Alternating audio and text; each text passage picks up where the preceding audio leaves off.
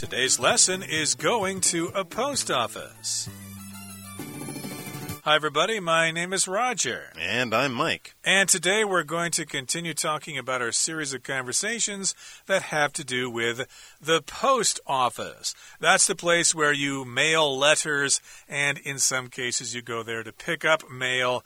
If you have a P.O. box there, a post office box there, some people do that. And also, you might go to the post office to pick up a registered letter, as Tim did in our conversation last time. Of course, he also sent a letter where he had to add postage to the letter he was sending to Japan. Now, in today's conversations, we've got Eve going to the post office, and she wants to send some packages to Taiwan. And also, we're going to be talking about international shipping services because post offices do offer many kinds of services that you need to know about. Great. Now, yesterday's uh, dialogues were very interesting, but to be honest, I don't send a lot of letters anymore. Maybe the odd postcard, but those are very cheap. And I don't pick up a lot of registered letters. I'm not an important enough person to get registered letters. But package weight restrictions and international shipping services. Absolutely. Every year I've got to send Christmas and birthday gifts home. So I make at least two trips to the post office every year, and I know all about these weight restrictions and the international shipping services. Very useful stuff, interesting stuff to know, and important stuff too if you ever want to use a post office. So let's check out our dialogues. Let's check it out. We've got Eve living and working in the United States, and she wants to send some packages back to Taiwan. Let's listen to conversation three now package weight restrictions. 3. Package weight restrictions. Eve, who is working in the U.S., goes to a post office to send some packages. Hello, I'd like to send these two packages to Taiwan. All right. Which of our international shipping services do you want to use? The first class package international service. Okay, let's put the first package on the scale here. I'm sorry, this is a bit too heavy to send with that service. The weight limit is four pounds. Oh, I didn't know about that. What should I do? Well, you could use a different service or just remove an item so that the overall weight doesn't exceed the maximum allowed. Okay, thank you. I think I can just remove something.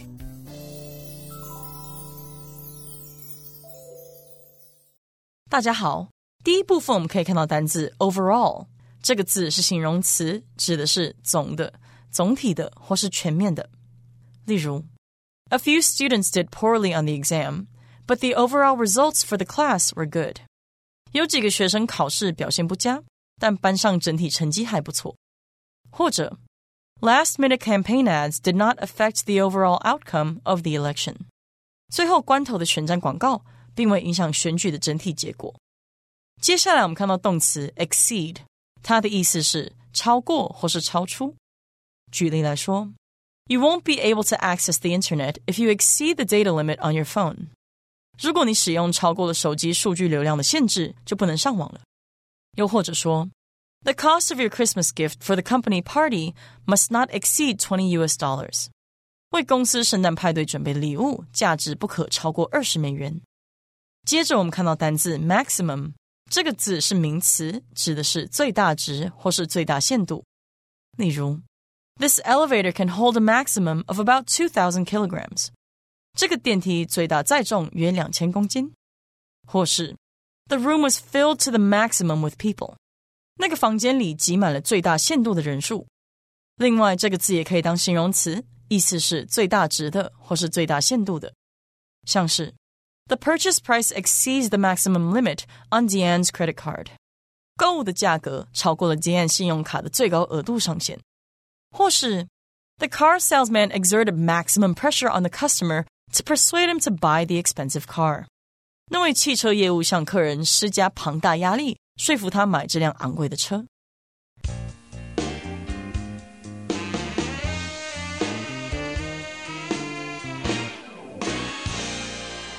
Okay, it's time for us to discuss conversation three, which is entitled Package Weight Restrictions. Now, a restriction is a limit on something, and in this particular case, it's a weight restriction, which means you cannot send something that weighs more than a certain amount. If it weighs more than that certain amount, then you cannot send it. You'll either have to take something out of the package or make other arrangements, maybe send it as two separate packages or something like that. But in any case, Eve, who is working in the United States, goes to a post office to send some packages. And yes, indeed, if you need to send packages, you can go to the post office. Uh, you can also go to other private companies, but most people seem to go to the post office.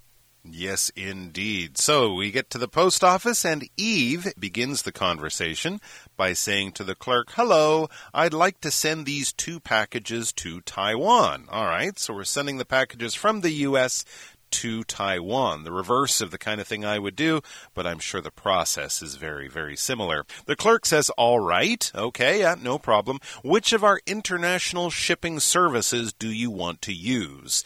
And here Eve comes up against the first of several decisions she'll have to make and questions she'll have to answer. This one is probably one of the most important. Which of our international shipping services do you want to use? This translates to how fast do you want it to get there and how much do you want to pay to get it there super fast. So it's kind of a, about your budget and your schedule. Eve answers the first class package international service, giving me the idea that Eve has lots of money. Well, maybe not lots of money, but certainly she's not afraid to pay a little bit more to get her package to Taiwan a little bit faster. Indeed. And of course, a lot of times when you go to the post office, they'll probably have these rates posted on the wall. Here are our different shipping services, and here's how much it's going to cost to send a letter or a package or whatever. So she's probably looked at that chart. She's done some research on the uh, services offered, and she has chosen the first class package international service. And the clerk says, okay, let's put the first package on the scale here. So when you want to find out how heavy something is, you put it on a scale in order to determine the weight. So remember to weigh something, that's the verb, and the weight is the noun. How much do you weigh, for example, or what is your weight? People might ask you that question if you go to see the doctor or something like that. So, yes, they're going to weigh the package, and so they put the first package on the scale and then the clerk says, Hmm, I'm sorry, this is a bit too heavy to send with that service. The weight limit is four pounds. So that's a weight restriction there. The package cannot weigh more than four pounds. And uh, like uh, last time in our lesson, Mike mentioned that uh, in the U.S. they still use this old English system, pounds. Other places will probably use grams or kilograms. All right. And for Eve, who did a bit of research, there's still stuff here that she didn't know. She says, Oh, I didn't know about that. What should I do? So she kind of knew the cost of sending the package first class. She knew it would get there quickly, but she didn't know about the four pound weight limit. And yeah, just like putting your big bags on the airplane after a holiday you spent shopping for souvenirs, you might find that your bags have exceeded or gone over the weight limit, man, that will cost you a bit more money. The good news is that when your package at the post office is over the weight limit, it will cost you much less money than if your suitcase is over the weight limit at the airport. So he says, Oh, I didn't know about that. What should I do? And the clerk gives her a few options. Well, you could use a different service. In other words, a cheaper service that will take a little bit longer, but they don't have the weight restrictions. They don't have the limits on weight that they do for the first class service. So that's one option. It will save her money, but will take longer. Or the clerk says, and this is similar to the airport, or just remove an item so that the overall weight doesn't exceed the maximum allowed.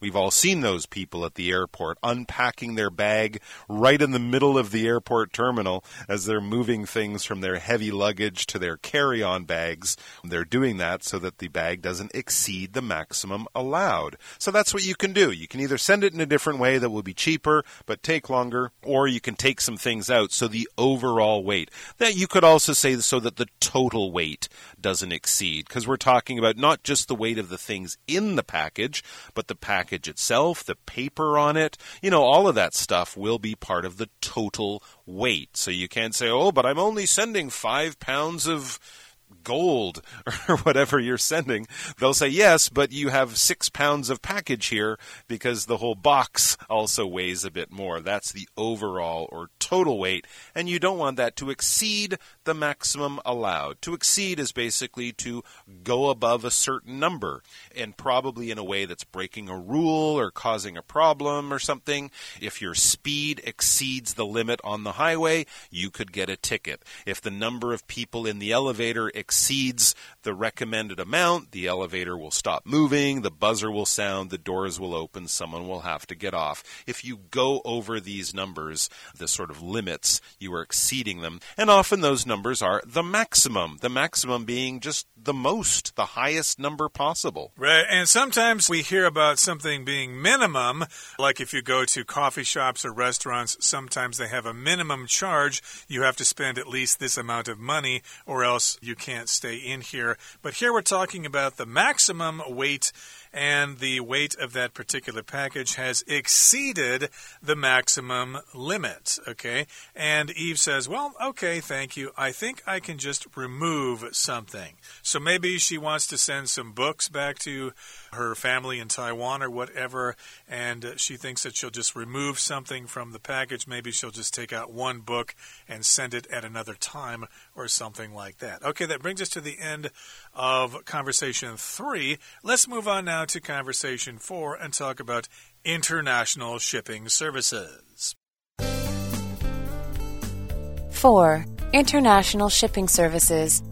Eve goes to the post office to mail some important documents. How can I help you today? I'd like to send these documents to Taiwan. Which international shipping service would you like to use? I used the first class package international service last time, but the packages took a long time to arrive and one even got lost. I'm sorry to hear that. If speed and safety are priorities, you could use Priority Mail Express International Shipping. The packages will arrive in three to five business days, and it includes USPS tracking and up to $200 of insurance, which means you will be compensated for any items that are lost or damaged. I think the Priority Express should be okay then.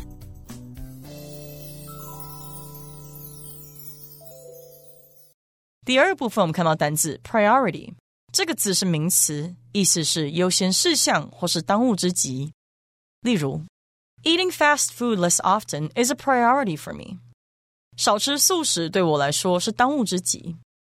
或是，This project is our highest priority for the next month. 这项计划是我们下个月最优先进行的工作。再来，我们看到名词 insurance 指的是保险。例如，If I get sick when I'm on vacation, my travel insurance will help pay for a visit to the doctor. 如果我度假时生病了，我的旅游保险会帮我付看医生的费用。或者我们可以说，Doug's insurance will pay for some of the repairs to his car. Doug 的保险会支付他修车的部分费用。最后，我们看到动词 compensate 指的是赔偿或是补偿。例如，Jack compensates for his lack of natural talent by working harder. Jack 借由更加努力来弥补自己缺乏天分。或者我们可以说，Everyone is saying that Randy bought that massive truck to compensate for his low self-esteem。 每个人都说 Randy 买那辆大货车是为了弥补自信。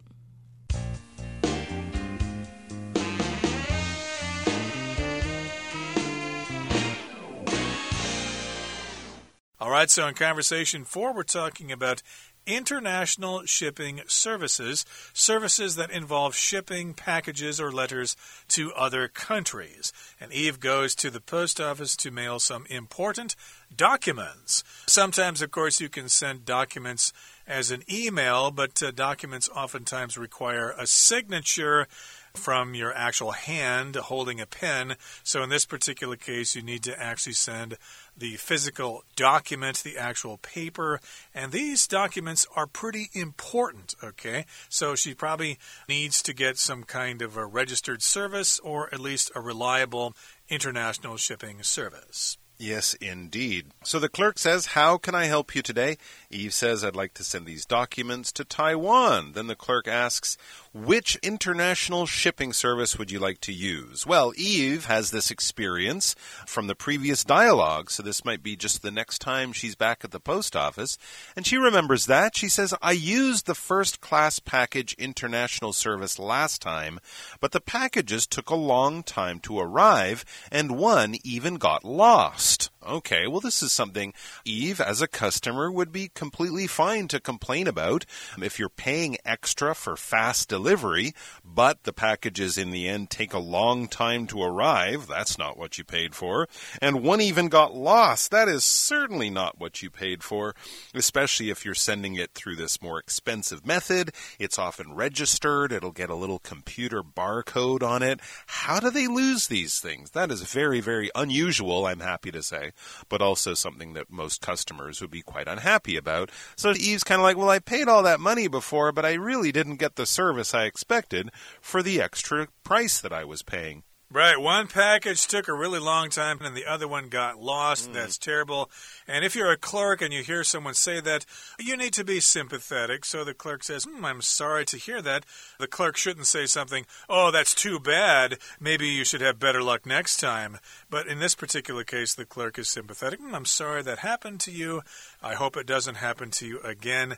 And then the clerk goes on to say if speed and safety are priorities, you could use Priority Mail Express International Shipping. The packages will arrive in three to five business days, and it includes USPS tracking and up to $200 of insurance, which means you will be compensated for any items that are lost or damaged. Whew, that's a long utterance from the clerk there. But again, the clerk begins this particular utterance by saying if speed and safety are priorities, you could use Priority Mail Express International Shipping. So, of course, speed is how fast it takes something to arrive someplace. And safety, of course, means that it's not going to get lost or damaged.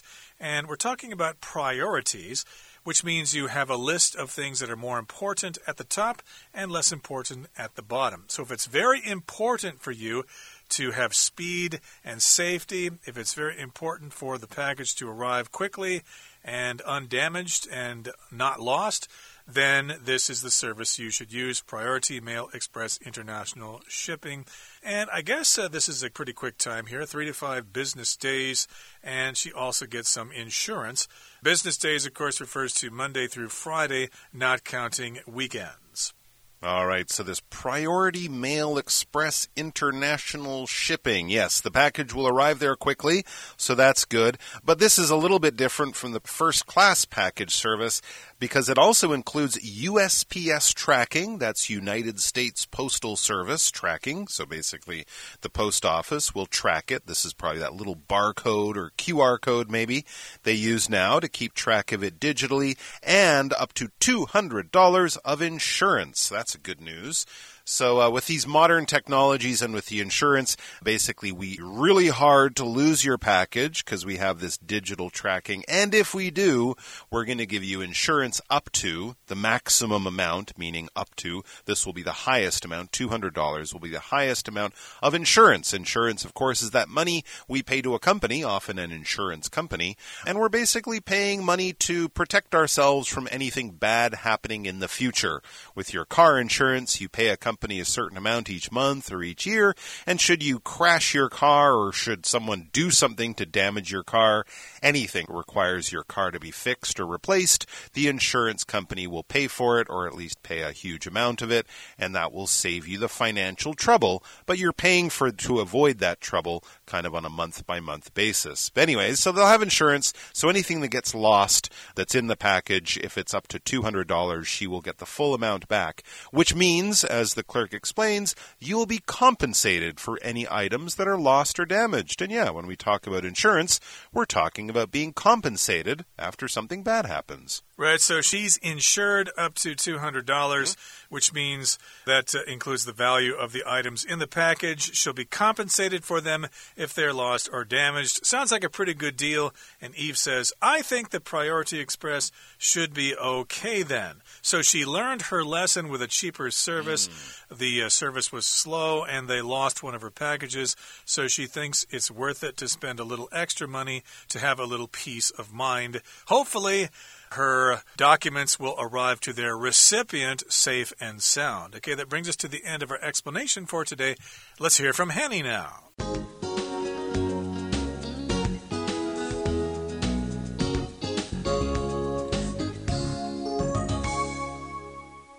各位同学，大家好，我是 Hanny。我们来看今天的文法重点。课文第一部分对话的标题是 Package Weight Restrictions，包裹重量限制。那其中的 restriction 它是名词，就表示限制、规定，它是来自动词 restrict。我们就来学习它的字首字根。当你看到 strict 或者是 strain（s t r a i n） 或者是 stress（s t r e s s） 这一类字根呢，它就有绑。束缚、拉直或是拉紧的语义，那么带有那种压力达到最极致的意思。在 restrict 这个字当中，它的字首 r e 表示 back 向后。字根 strict 表示拉紧，向后拉紧应该很容易联想到 restrict，它有限制、约束的意思。那我们顺便补充两个这一类字根的单字，第一个是 constrain，它的字首 c o n 表示一起，字根 strain 表示拉紧。当我们用绳子把东西绑住，然后你想想看，把这个绳子的两端一起拉紧，用这样画面，也许可以联想到 constrain，它有束缚、限制的意思。好，那么第二个补充。的是 distress，它的字首 d i s，因为碰到 s 开头的字根而变形为 d i，那这个字首表示分离。再来看到字根 stress，表示拉紧。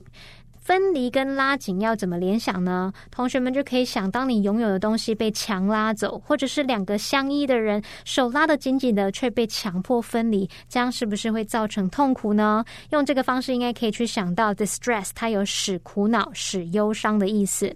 好，那么课文第二部分的对话里面，柜台人员建议 Eve 使用国际快捷邮件运送，它有包含高达两百美元的保险，这表示说 Eve 将获得任何物品遗失。失或损坏的赔偿，那文中是用动词 compensate 来表达赔偿补偿。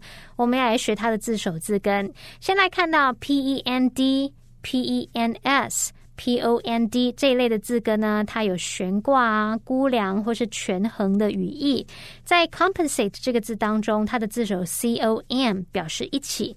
P E N S 表示权衡，那么 A T E 是动词字尾。那同学们可以试着想象，当我们拿两个东西一起来衡量、估量的时候，如果有一边不足，那就要拿东西来补嘛，要让它均衡。所以这个 compensate 它就有补偿的意思。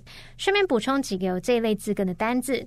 第一个是 suspend，它的字首 s u s 是来自 s u b，表示下方。那么 p e n d 表示悬挂，悬挂在下方，应该可以想到 suspend，它有悬吊、悬挂的意思。这个字还可以表达出终止或是暂停的语义。好，那么第二个补充的是 expense，它的字首 e x 表示向外。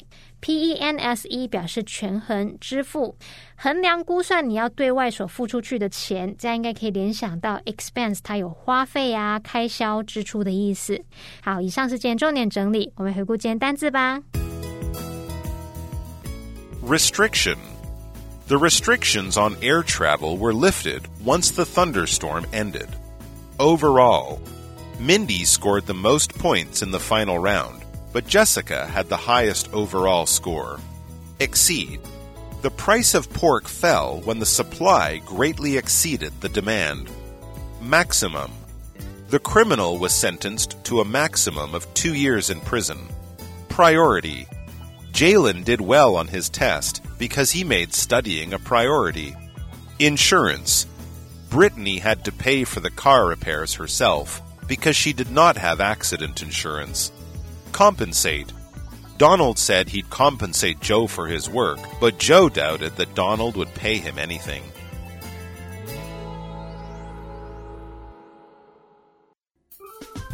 Well, that brings us to the end of another edition of our program, and please make sure you join us again next time. From all of us here, I am Mike. I am Roger. See you next time.